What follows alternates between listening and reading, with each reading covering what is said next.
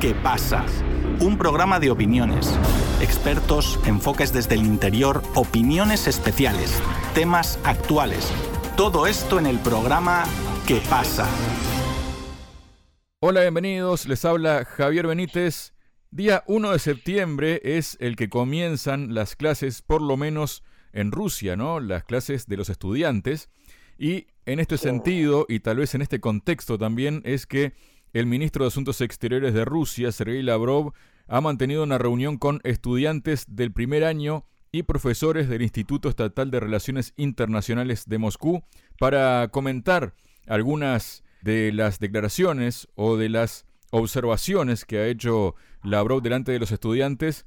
Estoy junto al doctor en geopolítica Rolando Dromundo. Rolando, bienvenido a Radio Sputnik. ¿Cómo estás? ¿Qué tal? Muchas gracias por la invitación, como siempre.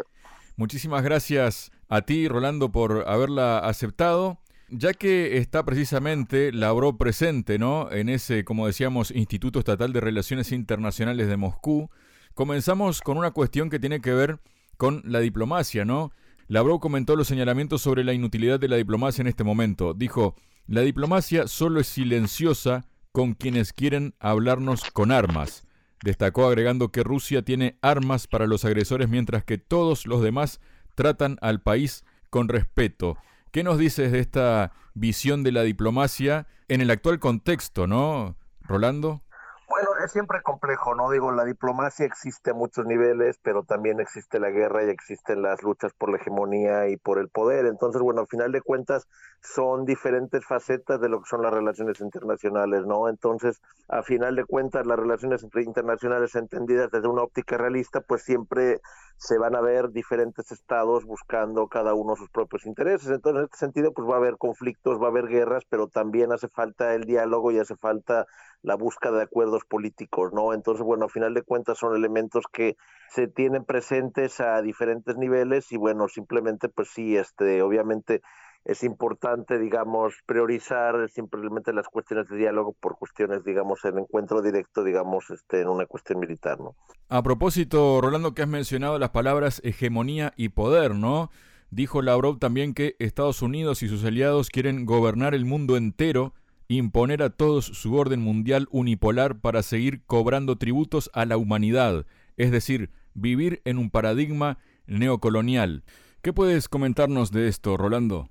Es bastante complejo en el sentido que Estados Unidos, después de la caída de la Unión Soviética, se sintió como la potencia hegemónica y en los años 90 se creyeron y pensaron en la posibilidad de que ellos podían liderar, digamos, sin oposición alguna el planeta. La cuestión es que, bueno, el mundo ha cambiado mucho desde los años 90 y en ese sentido es imposible pensar y justamente en el hecho de querer imponer un orden unilateral por parte de Washington, ¿no? Entonces, a final de cuentas, cualquier esquema de seguridad y a final de cuentas uno no puede descartar la geopolítica que se, se quiera dar en el ámbito mundial, pues tiene que, por supuesto, considerar el esquema de la multipolaridad esa multipolaridad pues habría que definirla, ¿no? Digamos, pero invariablemente tiene que contar con, por supuesto, Estados Unidos, China y Rusia, más otros actores, ¿no? Entonces eso es, tendría que ser la base, ¿no? Y por supuesto que entender esto permite justamente llevar un diálogo que se pueda encaminar a estructurar un esquema mucho más pacífico en el mundo y, digamos,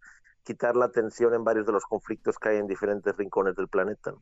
Otras de las cuestiones y relacionadas justamente con esto, Rolando, a la que aludió Lavrov, dijo que el rumbo de Occidente, que ahora pretende intentar frenar el curso de la historia, solo provocará situaciones de confrontación adicionales, dificultades adicionales para la comunidad mundial. Precisó que la formación de un orden mundial multipolar llevará bastante tiempo, pero este proceso es objetivo e imparable. Advirtió que el enfrentamiento entre quienes quieren una justicia basada en el principio de igualdad soberana no es deseos inventados, y quienes quieren gobernar según sus propias reglas será largo. Este principio de igualdad soberana nunca ha sido reconocido por Occidente, nunca lo han puesto en práctica en ninguno de sus empeños, siempre han tratado de subvertir cualquier proceso internacional. ¿Qué nos dices de esto, Rolando? Bueno, las relaciones internacionales están en el esquema actual basadas sobre relaciones de poder, entonces, pues por supuesto, son pocos los países, son muy pocos los actores en el mundo que pueden ejercer una plena soberanía, ¿no? Entonces es este, a final de cuentas, las grandes potencias siempre van a preferir, digamos, aquellos que se someten, que aceptan sin cuestionar lo que ellos dicen, ¿no? Y entonces, bueno, y en este sentido, pues bueno, pues Estados Unidos es un ejemplo de que para ellos el aliado perfecto, pues es el que sigue al pie de la letra la política exterior que ellos quieren, ¿no? Entonces, al final de cuentas es eso, ¿no? Entonces acá el verdadero poder de ser soberano, pues es decidir, eh, tener la capacidad de decisión con base a lo que le conviene más a los intereses de este país, un país determinado. Es un lujo que se pueden dar muy pocos países en el mundo justamente porque las potencias no lo quieren, ¿no? Entonces acá Washington ha denostado siempre en muchas regiones del mundo, este, no solo Washington, pero digamos es el ejemplo más visible, que para ellos simplemente no les interesa respetar la soberanía de otros países y les interesa simplemente, pues bueno, que aliados que los van a seguir sin chistar, ¿no? Más cosas que dijo el canciller de Rusia, Sergei Lavrov, como decíamos, en esta reunión con estudiantes de primer año y profesores del Instituto Estatal de Relaciones Internacionales de Moscú, este viernes 1 de septiembre, día en que comienzan precisamente las clases de los estudiantes en Rusia. Lavrov expresó que la operación especial militar rusa impulsó la justicia y la multipolaridad. Nuestra operación militar especial dio un fuerte impulso a un movimiento que ya estaba madurando en la comunidad mundial. ¿Estás de acuerdo con esta relación que establece el canciller ruso, Rolando? Bueno, ahí, sí creo que es mucho más complejo, digo, a final de cuentas, y hay que entenderlo, y esto es la base de entender muchos de los problemas actuales en el mundo. Hay una disputa geopolítica entre Estados Unidos, China y Rusia, porque obviamente tener diferentes posiciones, y a final de cuentas el hecho de que Washington haya querido tener una línea unilateral. Por supuesto, esto llevaba esto para cualquiera que sigue y estudia geopolítica, sabe que va a haber contraefectos, ¿no? Y el contraefecto, bueno, uno es en Ucrania, pero otro puede ser en Taiwán también. Si, por ejemplo, Estados Unidos sigue proveer armas a Taiwán, hay el riesgo de que China también termine emprendiendo una, digamos, acción militar contra Taiwán. Entonces, a final de cuentas, es una disputa entre, digamos, proyectos geopolíticos diferentes, pero que a final de cuentas termina siendo trágico para las personas que les toca a final de vivir esto, ¿no? Y entonces, pues por supuesto es este es bastante complicado, ¿no? Acá la cuestión es que mientras se siga una cuestión de querer buscar un mundo unipolar o que Washington no quiera considerar o quiere por la fuerza imponer un modelo único, pues el riesgo es que se van a seguir dando estas explosiones, digamos, en diferentes en regiones del mundo. ¿no? Vamos con otro asunto, Rolando. Bueno, Lavrov recordó que el 85% respecto ¿no? a esto que estábamos hablando de la operación militar especial, el 85% de la población mundial vive en los países que no impusieron sanciones contra Moscú.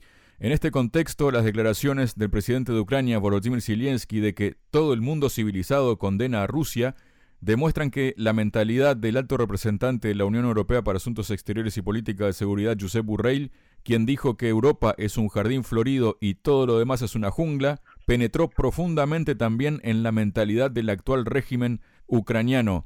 ¿Estás de acuerdo con esto, Rolando? Bueno, es que tiene sentido en el sentido que, por supuesto, a final de cuentas es Estados Unidos y sus aliados de la OTAN quienes están, digamos, impulsando, ¿no? Europea, digamos, eh, bueno, la Unión Europea se dejó ver que sin una capacidad de tener una política exterior propia y, pues, a final de cuentas, para muchos países, pues, más importante llevar una acción pragmática con base a lo que les conviene. Y justamente la, la, última ampliación de los BRICS es un ejemplo, ¿no? Que a final de cuentas mucha gente ve en la cuestión de, bueno, por supuesto, uno puede, digamos, no estar de acuerdo con las acciones militares, pero también entiende el, trasfondo geopolítico, ¿no? Entonces, en este sentido, digamos, si uno ve la posición en la que personas como Lula da Silva u otros mandatarios latinoamericanos han seguido el conflicto, pues por supuesto es diferente, ¿no? Entonces, eso es, este, pues muestra que Washington ya no puede, digamos, generar los mismos consensos más allá de su esfera clásica de aliados, ¿no? Entonces América Latina no la tiene tan sometida, digamos, tan fácilmente como lo tenía antes. Y bueno, lo mismo se dice de algunos, se puede decir de algunos sectores de África, ¿no?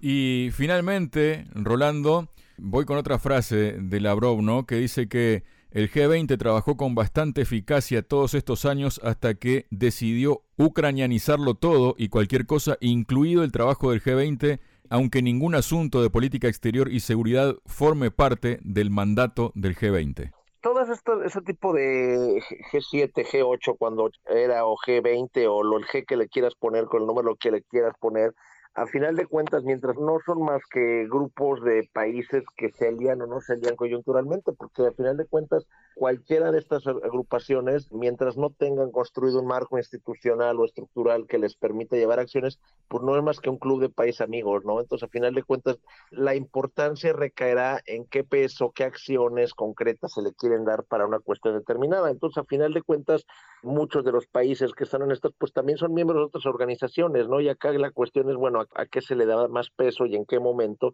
y es lo que permite justamente valorar. Obviamente el G20, pues bueno, sí, este, ha quedado desacreditado en el sentido que, pues bueno, tiene pocas acciones de peso concretas reales que a veces más bien son acciones simbólicas vistas encaminadas a seguir una línea política de ciertos países, pero en términos de la acción real concreta, pues bueno, cuenta muy poco. Muchas gracias, Rolando. A ti, Javier, cualquier cosa, ahí estamos en contacto.